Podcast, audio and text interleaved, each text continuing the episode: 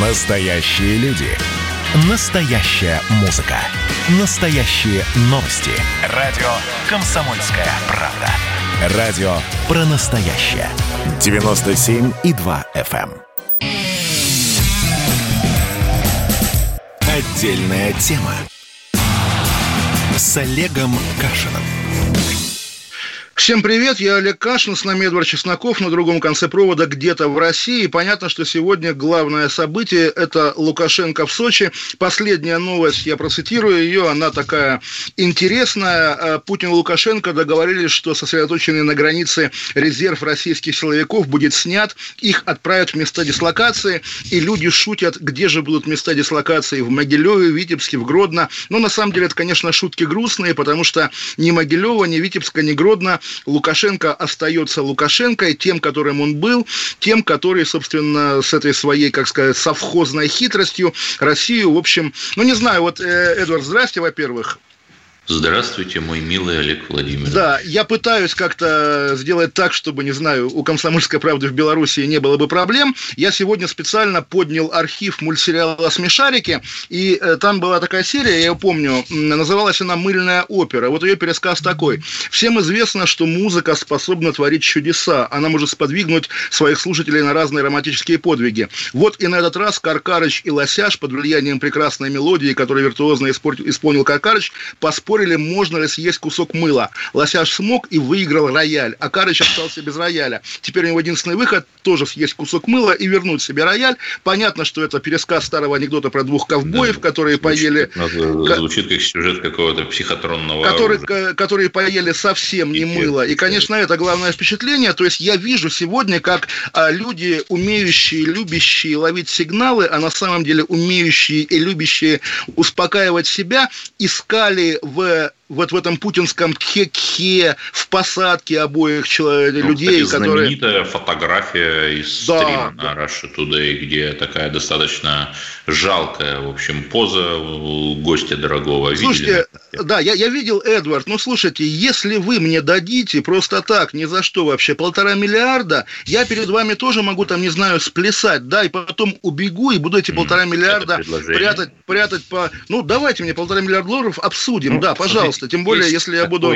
Да. да, есть такой телеграм-канал «Бульба престолов», ярый противник Лукашенко, славится своими белорусоведческими инсайдами. Что интересно? Вот у него такой интересный инсайт, что вместе с, этим, с этими переговорами, вместе с этим траншем есть и неформальная, закрытая часть договоренностей. Ну, например, будет сворачиваться белорусизация, появятся, вернее, вернутся таблички на русском, Э, будет внедряться линия, что, в общем-то, мова – это близкий к русскому языку говор, по сути, диалект. Вот э, об этом пишет э, Бульба Престолов со ссылкой на свои инсайды в, ну, вот в тех... Да, не, не, я, я, я, я, я, я, я тоже читал сегодня телеграм-каналы о том, что вот будет такая дорожная карта, и через два года Белоруссия в составе России будет как Татарстан, а во главе этого региона будет кто-то из сыновей Лукашенко.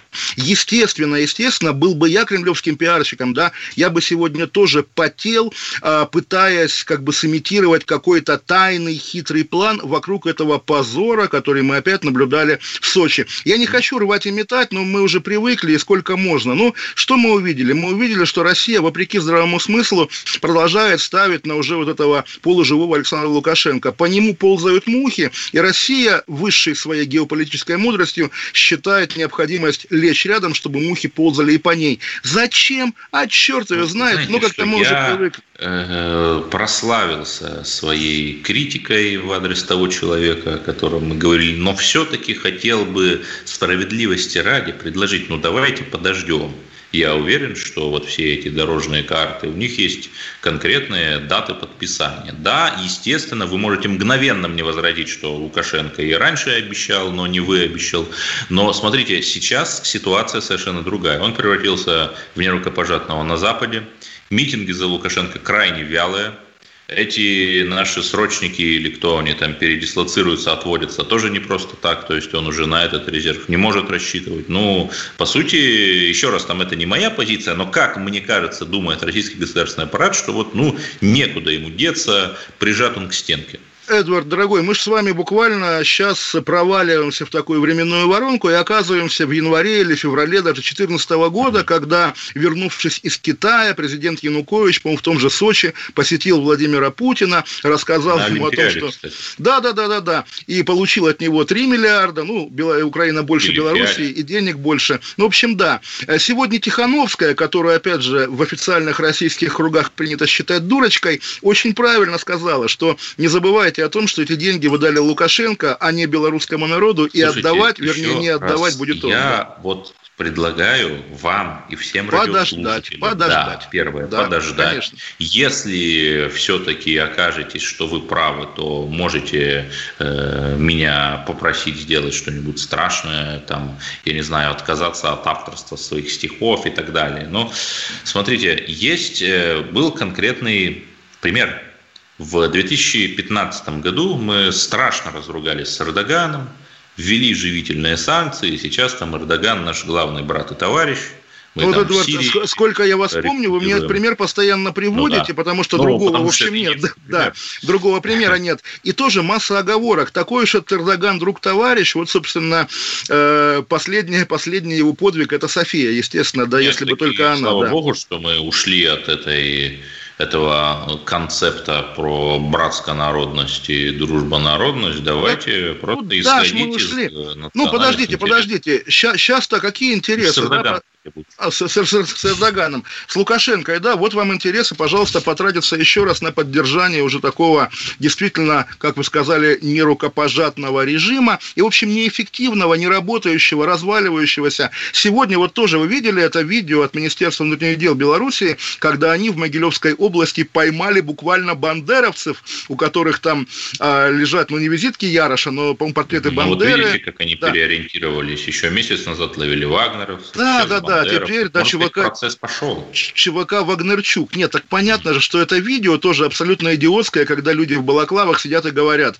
если по городским боям, то это к нам, да. А это видео ориентировано только на одного зрителя Путина. И слабая-слабая надежда, вот, которая во мне теплится, что Путин все-таки действительно, это его кхе-кхе, показывает, что к Лукашенко он относится так, как тот того и заслуживает. Действительно, Путин презирает Лукашенко, Тогда понимает... И даже, в общем, толерантнейший, я имею в виду толерантнейший к Белоруссии посол Мезенцев, ему очень интересную карту подарил с белорусскими губерниями в составе России. Ну, я не думаю, что это вот все прям просто так. Такие же жесты что-то значат? Да, хорошо, но вот вернемся к вашему пожеланию. Давайте ждать, давайте ждать, давайте моя борода будет еще сидеть. И лет через 50, когда Лукашенко исполнится там 110 лет, 100, 115 лет, может быть, он действительно уйдет, уступая власть Коле, и тогда еще будет какая-то глубокая интеграция, то есть к исполнительным органам союзного государства добавится, допустим, не знаю, судебный или еще один телеканал союзный с Игорем Нет, Угольником. еще раз, Какие сейчас э, Лукашенко куда слабее,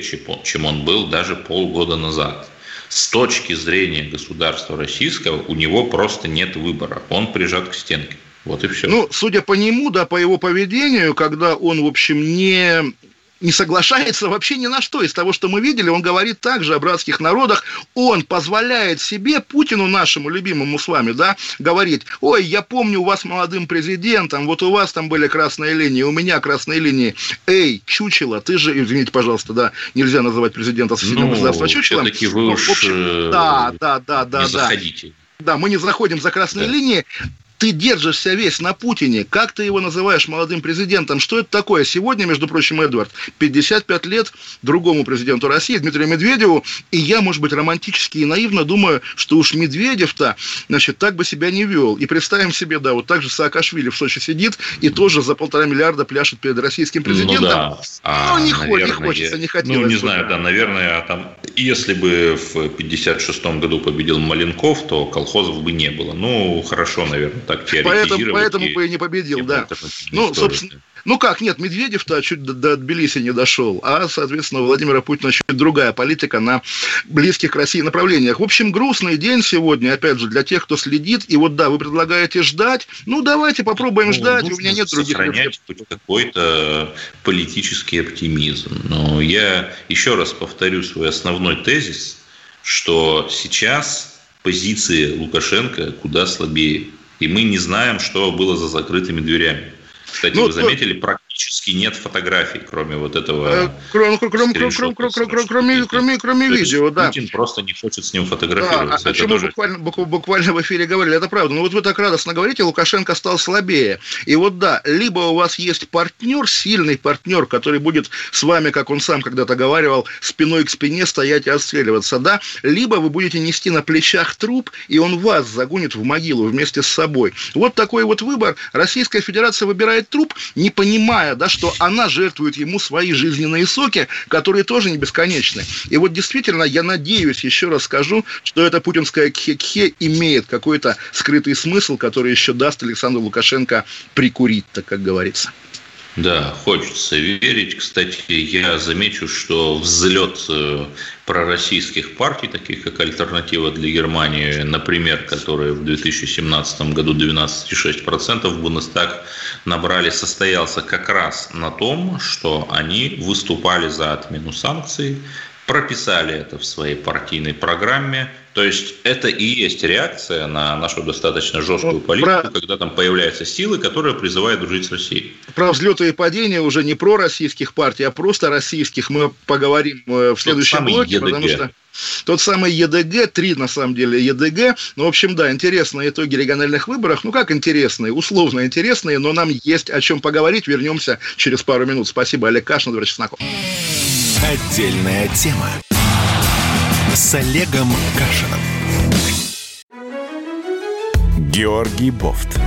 Политолог, журналист, магистр Колумбийского университета, обладатель премии «Золотое перо России» и ведущий радио «Комсомольская правда». Авторскую программу Георгия Георгиевича «Бофт знает». Слушайте каждый четверг в 17.00 по московскому времени. А что такое деньги по сравнению с большой геополитикой? Мы денег тут не считаем.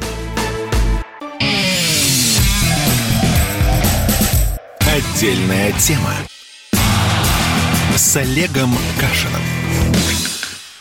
Олег Кашин, Владимир Чесноков. Подводим итоги единого дня голосования. Ну, в общем, как подводим? На самом деле, если там э, формально, ну вот были где выборы глав регионов, там и Татарстан, и Архангельская область, еще где-то, еврейская, между прочим, автономная. Везде главы победили действующие, причем с огромными цифрами, там 80%, больше 80%. Такое ощущение, что вот раньше были какие-то нормативы, там, не знаю, 50 плюс 1%, да, теперь как бы чем больше, тем лучше, вот стремятся к 90. Вот, собственно, обращаем на это внимание. Также вот те партии, которые, причем вот Эдвард говорил про альтернативу для Германии, есть, оказывается, в России экологическая альтернатива в этом новом букете партий условно-кремлевских, она наряду с партией Прилепина и партией Фаберлик, новые люди, э, получает льготу по прохождению в Госдуму без подписи избирателей. То есть это тоже такой итог. Естественно, можно тоже рассуждать, не накрутили ли этим фейковым... Ну, в смысле, льготу не партиям. прохождение в Думы, а, а участие. Участие в выборах, да, участие в выборах без, без сбора подписей, да. В общем, э, на федеральных выборах в 2021 году э, мы будем иметь в виду, что там будет партия Прилепина. Хотя тоже интересно, у вот этих пресловутых и противных абсолютно новых людей больше получилось мандатов. И странно, потому что партия Прилепина полна говорящими головами из телевизора. Мне казалось, да, по-стариковски, что если человек там не вылезает вылезает из передачи Соловьева, наверное, народ его узнает, народ за него голосует. Но нет, ни политолог Михеев, ни политолог Богдасаров никуда не прошли. Сам Прилепин, по-моему, стал Захар депутатом Рязанской Думы, с чем мы его и поздравляем. Ну, Интересно, что он из города Скопин в Рязанской области. Все, в общем-то, вполне логично. Земля родная, матушка помогает. Ну, в общем, да, мать сырая земля. Из интересного, вот тот э, мужчина из, эм, господи, Новосибирской области, Ростислав Антонов, который собирал деньги для Крыма, Донбасса. Сказал, молодой человек.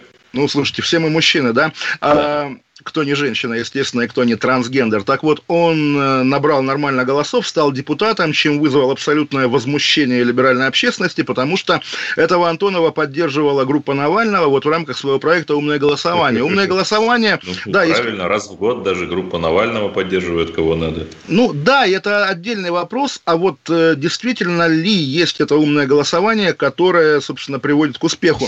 Я, если честно, поскольку, да, как бы я там не, совсем не Навальный, навальнист, да, мне немножко неловко на эту тему рассуждать, да, окей, в городе Томске, где Навального отравили.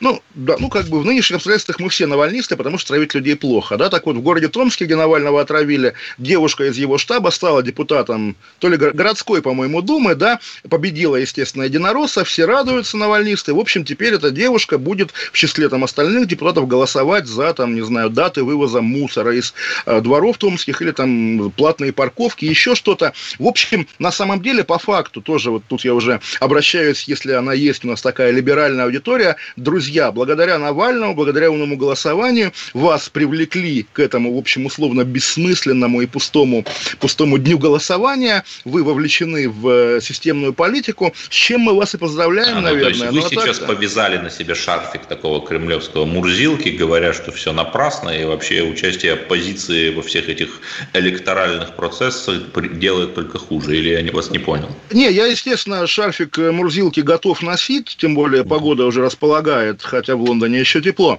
Но все-таки, да, я наблюдаю просто по-человечески, да, каких-то своих лояльных Навальному знакомых, которые, да, и переживают за отравление, и вообще как бы переживая за происходящего в стране, а, пытаются делать вид, что им интересны эти выборы в Томскую городскую думу и так далее. У меня в одной старой колонке, я его воспроизведу, был такой диалог, что вот я против Путина, и я против Путина, в стране беспредел, да, беспредел, кошмар.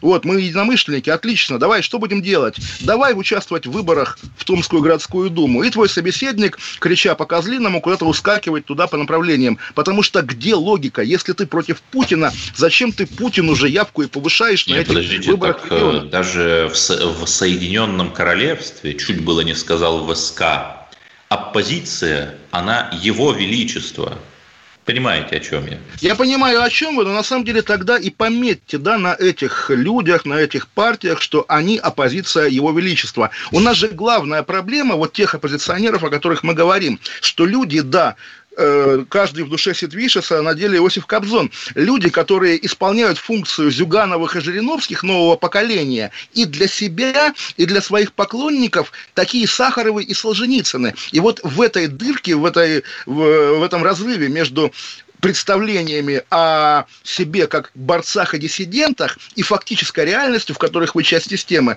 вот в этой дырке и существует вся как бы либеральная часть российского Но общества. Это ненормально. Поговорим, поговорим о скандалах. Да, Был скандал. совершенно такой э, полуанекдотический случай в Новороссийске, если бы человеку не угрожал реальный срок, председатель Совета местного отделения партии, какой, думаете, «Справедливая Россия», Михаил Ерохин предложил местной администрации не устраивать беспорядки на выборах, и он получил 2 миллиона 100 тысяч рублей, разумеется, под контролем оперативных служб, и его задержали. Что интересно, вот у нас существует Сергей Митрохин, да, лидер СССР. Мы ожидали, что там Миронов, хотя бы, Миронов, Миронов, Миронов, Миронов, Миронов, Мы ожидали, что хотя бы в случае с Фургалом там Жириновский заступится, хотя, в общем, нам э, грозят показать какие-то доказательства. Но вот за это, так, э, взяточникам в партии «Справедливая Россия» не место, говорит Миронов, то есть подтверждает версию следствия и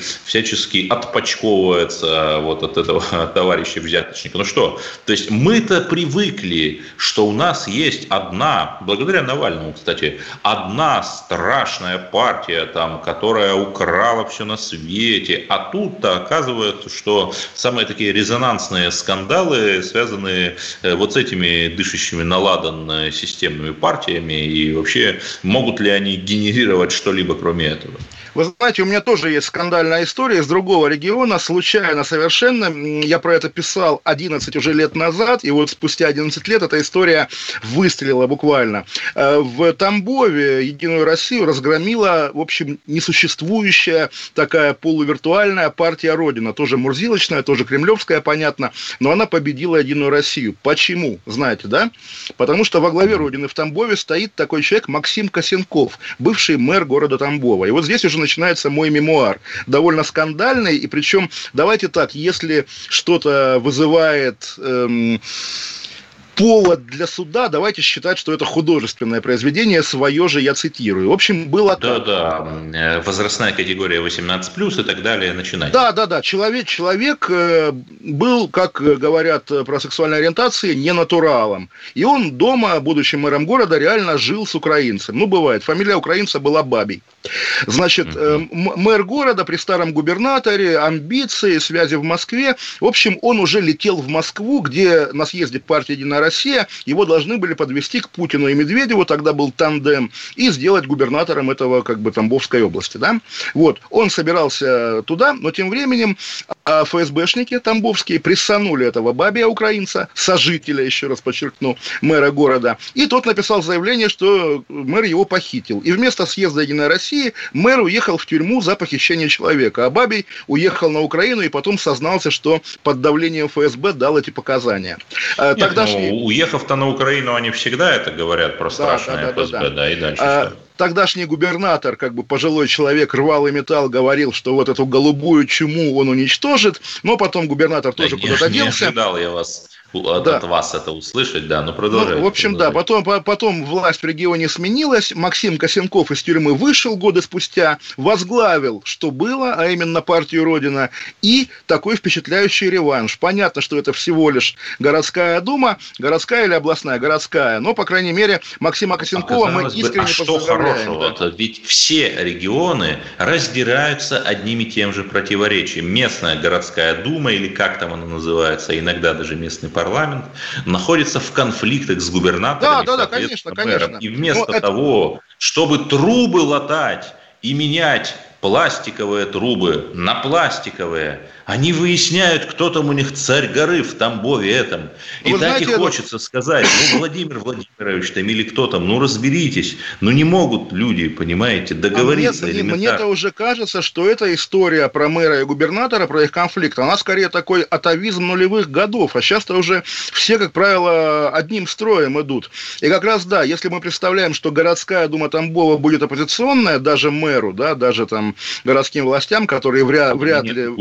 Губернатора, у губернаторов очень многие конфликты, у очень многих губернаторов конфликты с э, городскими да, парламентами. Да, нет, это, это, очень это, простой это, причине, это, что это не про партийную историю, а про экономические всякие споры. И про, мест, и про местные элиты, да, про местные элиты. Тоже, на самом деле, это вечный спор, когда нам говорят, а вот там в Томске сильная оппозиция. А в чем она заключается? А вот девушка из штаба Навального стала депутатом. Это не есть оппозиция. В Томске есть элита, понятно, как в каждом городе, там, не знаю, директор завода, главврач областной больницы, э, ректор университета, митрополит, там, э, генерал. шуток, да, э, один да. выдающийся депутат местный, он а, приватизировал местные энергетические поставщики, там, наподобие об водоканала. Мы знаем, об этом мы знаем из того самого видео Навального, которое все увидели, когда Навальный лежал в коме. Теперь-то он из комы вышел, я думаю, мы отдельно уже после новостей про его отравление поговорим и про интервью Лаврова сегодня сегодня было на эту тему, вообще много интересного. Но да, в общем, подводя итоги этого единого дня голосования, при этом еще раз подчеркну, на самом деле дней было три, и голосование на пеньках, Элла Памфилова провела расследование, выяснила, что пеньков было три во всех регионах, то есть почти не было пеньков, все в порядке. Это вот тоже то, новое... То же самое, о чем я говорю, что да, есть какие-то нарушения, но они единичные и незначительные, и отнюдь даже не партия власти. Вы знаете, а в такой, в такой огромной стране, да, с таким огромным населением и просторами, любые нарушения будут единичными. А мы вернемся через пять минут и будем уже говорить и про Навального, и про внешнюю политику, и про все на свете. Олег Кашин, Эдвард Чесноков. Оставайтесь с нами. Отдельная тема с Олегом Кашином. Как дела, Россия? Ватсап-страна! Это то, что обсуждается и то, что волнует. Это ваши сообщения в прямом эфире, в том числе и голосовые. Каждый будний день с 11 до 15 часов с Михаилом Антоновым. Эфир открыт для всех. Включайтесь. Радио «Комсомольская правда». Радио про настоящее.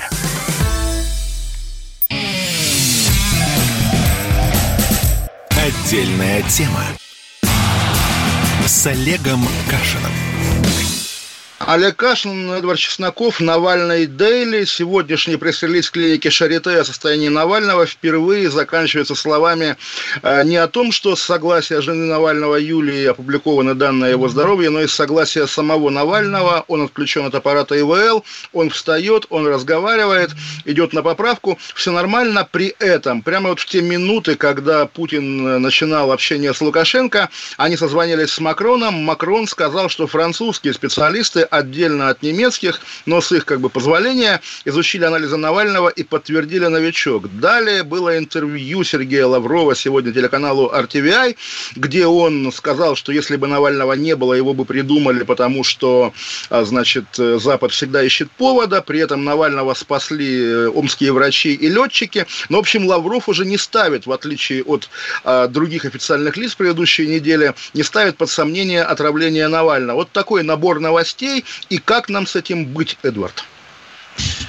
Вы знаете, э, я тоже думал, а кто же может за этим стоять? Ну, во-первых, мы все, ну, по крайней мере, те, кто занимается политикой, видели это расследование Навального о томских депутатах, которые приватизировали местных поставщиков воды и электричества. И смотрите, ведь, ну, мне лично абсурдно думать, что кто-то в верхах на старой, на новой, на Лубянской или на техническом действительно там хотел что-то ему такое сделать.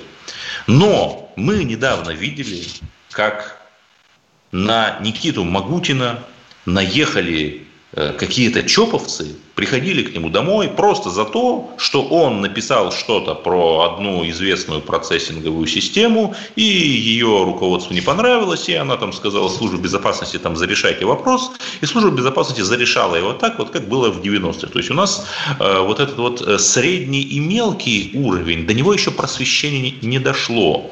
И ну вот, вот э, опять-таки чисто гипотетически, ну почему нельзя предположить, что, ну, Томск, там Наукоград, я думаю, что там много разных веществ интересных можно найти. Почему не предположить, что вот эти вот люди, испугавшись разоблачения, убоявшись, э, что поддержанная Навальным девушка-кандидат пройдет в Гордуму, взяли и не решили вывести его из игры? Э, Эдвард, э, вы же меня все время учите, что после не значит вследствие, да? И я очень люблю Никиту Магутина, естественно, но при этом считаю, что главный редактор маленького медиа и большой федеральный политик – это разного масштаба фигуры, и люди, которые условно говоря, да, в Томске могут быть обижены на Навального, они в последнюю очередь подумают, что они отравили нам его, потому что они такие же, как я, в общем, параноики, исходят из того, что за Навальным стоит какая-то крыша, или «а кто меня заказал?» Может быть, это в АП кто-то или в ФСБ. Ой-ой-ой, пойду-ка я выведу деньги на Запад. Скорее ну, так, так они будут Вообще-то это а прекрасное алиби. Это, это, это прекрасное алиби, что все будут думать на пресловутую крышу, которая прохудила пробудилась и решила немножко избавиться от э, своего сыночка. А вот на этих ребят э, региональных... Да, да, да. И даже, даже у нас с вами есть один исторический пример, вернее, самый свежий исторический пример, 2003 год, убийство лидера партии «Либеральная Россия» Сергея Юшенкова, которое оказалось заказано его конкурентами по партии «Либеральная Россия». Но Нет, важно, во-во-во, важный момент. Расследование Юшенко, убийства Юшенкова valores силами российской генпрокуратуры, силами российского следствия, оно было раскрыто, преступник был осужден. Если сейчас у нас с вами, у вас, вернее, я-то не, не имею в руках этого веера, у вас есть веер версий по поводу того, а кто бы мог отравить Навального, пожалуйста, и Лубянская площадь, и Технический переулок, где ваше уголовное дело, где да. расследование, где эти опера знакомые, которые ищут отравителей Навального, нет оперов, а если есть опера, то их как раз знакомые медиадеятели, которые говорят, а вдруг это инопланетяне, ну, а вдруг это американские я знаю, До нашего эфира эта версия вообще не высказывалась. Вот, пожалуйста. А, не, по-моему, даже Но... вы, ее, вы ее уже произносили, так кто угодно, там татары, турецкие террористы, как вы писали в газете «Комсомольская правда», Эдвард, кто угодно. Но еще раз скажу, все медийно произносимые версии всегда в данном случае в пользу бедных, потому что нету официального расследования, нету уголовного дела по покушению на общественного деятеля, и И только несчастная транспортная милиция, которую мы уже обсуждали, заточ... за... полиция заточена под борьбу с вандализмом в электричках, да, она вынуждена делать вид, что что-то расследует, и в частности вот нашу уже упомянутую Марию Певчих пытается найти где-то на Западе. Пожалуйста, да, когда российское государство отказывается расследовать преступление, при том, что само преступление, оно уже устами Лаврова признает, это, в общем, тоже такой, в общем, жирный намек на то, кто реально причастен к этому. Нет, ну еще раз, мы же узнали очень интересную новость, что оказывается добро, но это информагентство Рейтер сообщает, я не думаю, что они уж так прямо э, будут фейкометить, сообщает, что когда принималось решение об эвакуации Навального в Берлин, то оно было сделано по звонку из Кремля. Но возникает вопрос, а если зная э, там наших врачей, которые в 1936 году Максима Горького, писателя земли русской, до смерти залечили, да? Еще Жданова и Щербакова, Если да. действительно наше государство, как вы утверждаете, к этому причастно, то зачем же ему выпускать Навального, еще и добро давать с самого верху на это? Ну, тут тоже мы это не раз обсуждали, да, одна башня травит, другая спасает и так далее, это даже не очень интересно. Тут ну, интереснее... Даже немного пошло там Вот именно, про вот башню, именно, да, говорим про башню. Да, вот именно, э, всю ту неделю, когда Навальный, значит, только начинал быть отравленным, лежал в коме, нам объясняли, в том числе те же омские врачи и примкнувший к ним доктор Рошаль, объясняли, что Навальный был нетранспортабелен, Навального как бы нельзя было вывозить, Навальный то, Навальный все. Теперь оказывается, что да, был звонок из Кремля, который что? Который лечит, который делает нетранспортабельным транспортабельным. Нет, конечно. Понятно, что это была политика, и с самого начала было понятно, что это политика. Да, звонок ну, из Кремля. Да, в любом случае происшествие такого уровня это всегда политика, даже если политика не замешана. Но это же блогер, которого отравили томские эти самые, как вы предполагаете, да? Тут тоже вот вопрос лишь о, да, предполагаете, о ком идет речь? О действительно масштабном большом федеральном политике или о непонятно ком, которого там Дмитрий Песков называет Нет, ну, разными ну, прозвищами либо берлинским дело, пациентом? что медийный масштаб Навального не соответствует его истинному масштабу. Ну, так бывает, да. Ой, слушайте, вот возьмем э, колоду наших федеральных политиков, да, и Медведева того же самого, и Мишустина, и Шойгу, и вот тоже у кого из них медийный масштаб равен их реальному, ре, реальной популярности, влиянию, весу, чему Слушайте, угодно. Ну, Шойгу Это в народе такое... действительно любит. Тоже вопрос, на самом деле. Шойгу было положено любить, когда он был МЧСником. Сейчас, как бы, ну, не знаю, по-моему, нет реальной социологии в ФСО, да. Ну, окей, допустим, Шойгу самый популярный, да. Есть еще Собянин, тоже, наверное, популярный. А по тому же Медведеву даже есть вопросы. При этом он на слуху, он всегда в медиа, он в порядке, как бы, ну, вот. И, но меня поражает другое, что когда 14, по-моему, лет назад был в чем-то похожий скандал с делом об отравлении Литвиненко, кого в Лондоне полонием отравили, то все мировые СМИ обошла вот эта знаменитая фотография, как наголо выбритый человек, уже на полпути к смертному одру, лежит, собственно, на этом одре. Но у меня возникает вопрос, а почему мы в случае с Навальным не увидели этой фотографии? Почему мы в случае со Скрипалем не увидели этой фотографии? Можно ли надеяться, что мы там в ближайшее время увидим живого Навального, что нам покажут его в окружении любящих чат и домочадцев? Вот я боюсь, что как бы нет. Эдвард, вы заместитель редактора отдела международной политики в одном из крупнейших таблоидов планеты, буквально да, и если в вашем издании, собственно, не появилась такая фотография, как, опять же, есть такое полуприличное слово, в моей молодости в «Коммерсанте» называлось «просос», да, когда журналист не делает работу, которая от него требуется. Действительно вопрос к российским таблоидам, к западным таблоидам, но российским прежде всего, Нет, потому что это российская подождите, политика. немецкая полиция усилила, причем не просто полиция, а крим... как это, Ландес Криминаль Амт, то есть полиция по уголовным делам усилила охрану клиники Шарите неделю Х- назад. Хорошо, в Шарите вы, в Шарите вы, что Шарите вы не проникли, мы, хорошо. А в Томскую придете. больницу, в Томскую больницу почему не проникли, не сфотографировали Навального? Где Навальный? Где его фотографии? Действительно вопрос. Вот опять же, наши коллеги из базы, которые умеют проникать куда угодно, МЭШ, э, который как бы тоже, ну, собственно, та же команда делала, да? времени где, пребывания где? Навального в Томской больнице примерно в 10 раз меньше, чем в Берлинской. В Томской реально могли не успеть и не Хорошо, но ведь из, Том, из Томской нет фотографий, из Берлинской нету. Где российская разведка, в конце концов, которая СВР, да, могла бы сфоткать и слить, там, не знаю, каналу Арти, смотрите, Навальный в палате, там, не знаю, сидит и сидит Нет, в телефоне. А, допустим, может да? быть, это Пожалуйста. не моя версия, это крайне маргинальная такая версия всяких турбопатриотов, что все это вообще, в принципе, глобальная мистификация, там Навальный сейчас не в Берлине, а где-нибудь на тропическом острове наслаждается жизнью. Вот вы в такое верите? Вот Скрипаль же в Новой Зеландии, говорят, или нет? Ну, опять же, говорят, я, я думаю, Скрипаль, э, не знаю, жив ли он вообще, но все-таки, да, если мы не знаем правды, а мы не знаем правды, у нас нет достоверной информации, это еще Хорошо, раз показатель а, ну, нулевого Немецкий доверия. товарищ майор копирует нашего товарища майора. К немецкому, пускай немцы спрашивают его, я спрашиваю нашего у нас нету такого медиа, которое скажет, Навальный там-то и там-то, и ему поверят. Кто телек скажет, телек разучился, да, у телека другая забота да изображать народную поддержку говорит, Лукашенко. Даже Телеграм не говорит, потому что Телеграм тоже имеет какую-то конечную степень свободы. Ну, в общем, так грустно, да, и что называется, был бы жив сосед мой справа, он бы правду мне сказал. Абсолютно такая история. Мы вернемся через пару минут. И поговорим после... про Ленина, да. про нашу про любимую Ленина, про тему, Ленина. и будем разжигать, разжигать. Будем разжигать Олег Кашин, Эдвард Чесноков. Оставайтесь с нами, вернемся. Отдельная тема с Олегом Кашиным.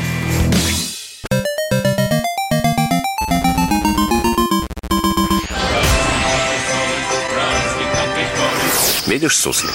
Нет. И я не вижу. А он есть. Нам есть что вспомнить. Рассказываем свои истории в программе «Дежавю». Я, Михаил Антонов, жду вас каждые выходные в 11 часов вечера по Москве. I'll be back.